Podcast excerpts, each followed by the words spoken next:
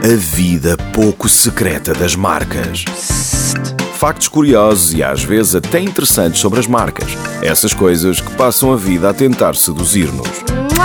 Com João Soares Barros. Bernardino de Siena, que viveu entre 1380 e 1444, é considerado o santo padroeiro da publicidade.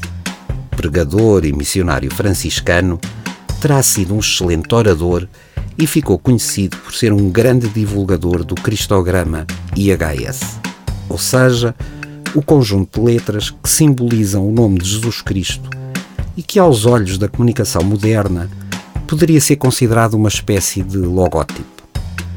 Bernardino de Siena tornou-se ainda famoso por ser uma figura importante no combate da Igreja às crenças na magia, através da realização de sermões muito convincentes. Curioso e até paradoxal é que se há algo que a publicidade tenta ainda hoje é espalhar alguma magia. A vida pouco secreta das marcas. Na radar.